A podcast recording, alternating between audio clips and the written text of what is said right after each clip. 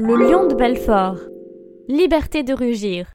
Décidément, Auguste Bartholdi fait toujours en sorte que Paris est une version rétrécie de ses œuvres les plus grandioses. Ainsi, après sa mini statue de la liberté, tu peux voir sur la place d'Enfer Rochereau un mini lion de Belfort. Bon, ok, le lion est moins connu. N'empêche que la version originale de 22 mètres sur 11 est la plus grande statue gravée dans la pierre de France.